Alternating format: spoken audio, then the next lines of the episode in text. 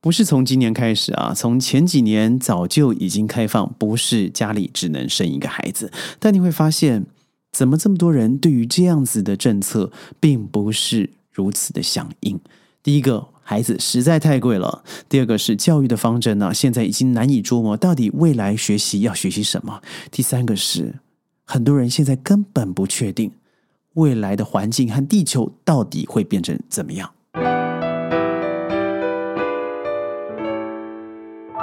欢迎各位加入今天的宣讲会，我是轩。今天的宣讲会啊，不要像上次一样，我们放这么多的数据，不论是 COP twenty six 或是 David 啊 Antonborough 他所说的世界到底变成怎么样的，二点九度的生活又会如何？谈谈我们自己吧。您到底期望一个孩子成为一个怎么样的人？在我们谈成为怎么样的人之前，我们来想想看，我们教给他怎么样的环境。我记得小时候在市区生活，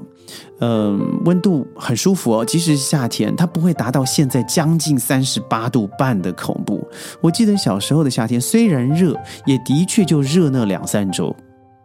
它不至于让我现在觉得好像手放在太阳下就烧起来了。晚上的时候呢，虽然也热一些，但是过了八九点以后，嗯，太阳下去了，降温了，晚上可以不用。一定强制开着冷气，一样有个好觉。现在呢，我和朋友去呃吉隆坡的市中心看到房子，他说：“轩，你知道吗？以前我这里会有山岚的，以前晚上的温度大概就是二五二六度，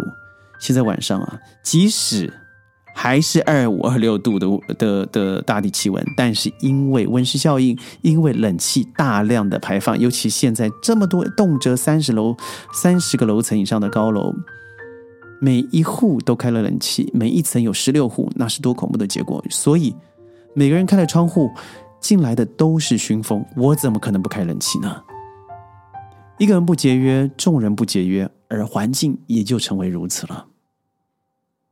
我们现在所拥有的大地，那不是我们小时候以为的。路上虽然坑坑洞洞，但是气温也好，植物也好，动物也好，是互相稍微了，我说比较稍微的和谐相处。但在过去，尤其是二零一五年到了二零一九年那个时候，已经有很强烈的一些环境意识了。但是，不论是先进的富有国家，或是开发中还在追赶的稍微中产或者贫穷的国家，每个人都把财富当做唯一的指标。唯一的指标结果是什么呢？我们大量的开发很多本来是二三四线的城市，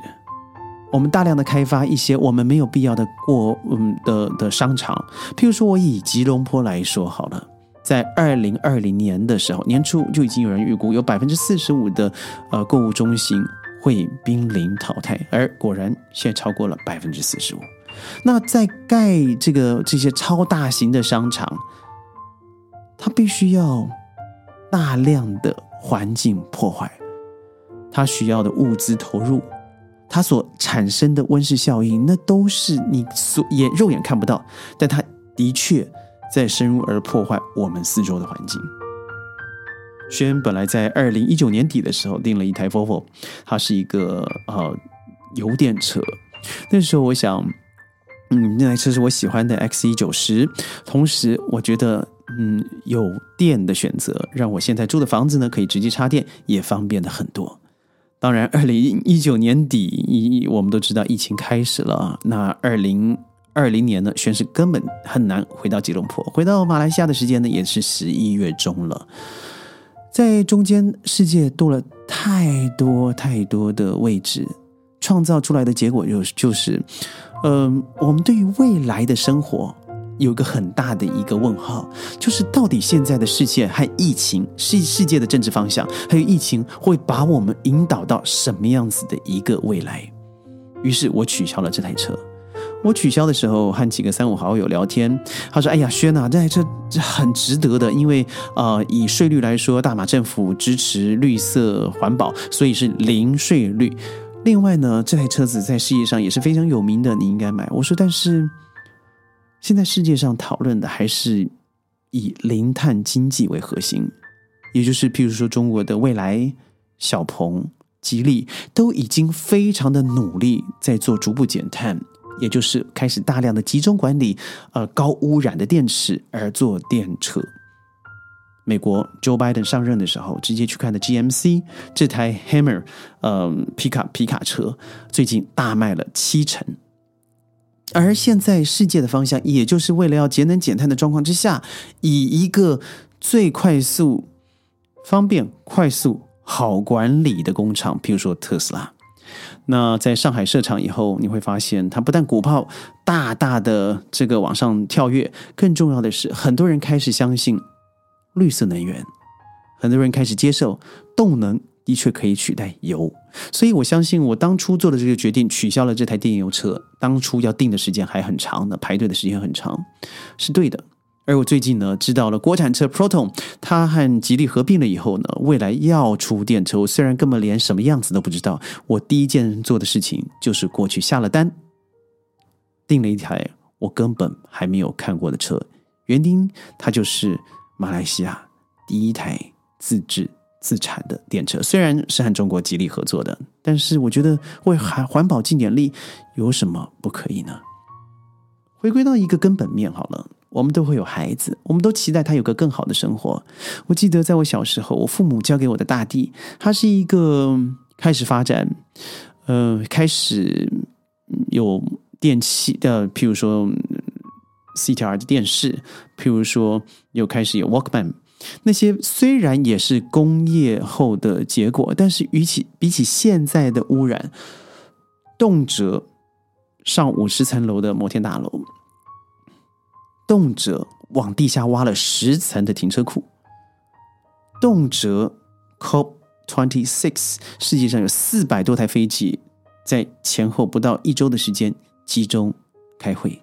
这所造成的碳排量已经不是三四十年前那种空气、那种环境可以再做限制的。所以，David 他所说的是，世界增温二点九度以后，将会有百分之四十以上的物种消失。而很多人说百分之四十那是客气了。我看过一个纪录片啊，就是北极熊，当他跨不到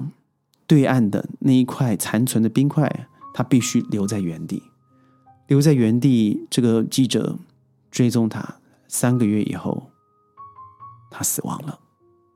他没有足够的食物，因为这个冰融化了，他到不到他的栖息地。而他发现，在当地海底的水产鱼类大量的稀少，他也捕捉不到了。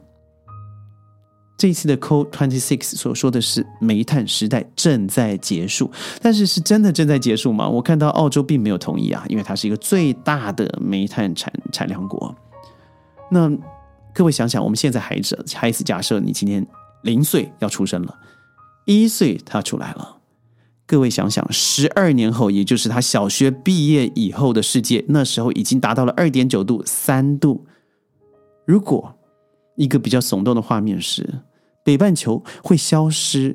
六分之一到七分之一的土地，那有多少人必须要啊好好的训练你的双足？我往往跟我的学生说，你的大腿、小腿啊，好好练一下，因为未来你要选择一个东西。他们说什么？我说逃难，你的栖息地会越来越少，你的环境会因为自己贪图的便利而遭到破坏。看看您买了多少的便利包的包装饮料，看看您去去一次夜市，地上所造成不论是纸啊、塑胶啊、碗筷啊，甚至油渍啊造成的地面，看看你以为快乐的旅行飞上青天以后所产生出来的碳与甲烷。看看每一次我们在桌上上面的铺张与浪费，而孩子们必须要拿自己口袋里头已经没有钱的口袋去支付，我们已经帮他消耗掉的大地。所以嘛，我们说每一个孩子出生的时候都是负债的。为什么？因为在我们这代的时候，我们把青山绿水给用掉了。那我们该怎么做？我记得我有个朋友是从丹麦来的。我记得在新加坡，我喊他去采买的时候，他手上买的也不少，因为我们去 grocery 买了一堆东西。他坚持不用钱去购买塑胶袋，他坚持手上扛着东西与食物，还有冷冻食物啊，坐着电车就是地下铁回到了家。我问他为什么，他说一个塑胶袋，如果它真的需要五到十年去消耗，那这个地球乘以一亿、十三亿、五十亿，最后就是消灭了。现在的零碳车承诺，零碳车承诺的公司啊，包括 Ford、福特、通用汽车、General Motor、GM，呃，Jaguar、Land Rover 就是合并的捷豹、路虎、Mercedes-Benz、宾士、Volvo 富豪汽车，呃，这些十一家的汽车制造商承诺，在二零三五年，它主要的市场全部销售零碳新车，意味着未来的电动车将会成为主流。但真正令人不安的地方，我觉得是美国、德国、中国、日本等主要的未来这个经济体啊，包括很重要的 Volkswagen 大众、Toyota、Hyundai 现代等主要的汽车制造商，并未签署零碳车的承诺，所以这会造成我们真的想维持在一点五度是不可能的。真正达到了 David，呃。Attenborough 他所说的二点九度甚至三度以上，那真的是我们要留给下一代的地球吗？如果您现在觉得每年夏天你所害怕的洪水到来，你很害怕的极酷的寒冷，未来都会变成常态，你的孩子要怎么样好好在这一片我们曾经以为美好的土地上面生活？当冰岛再也没有冰。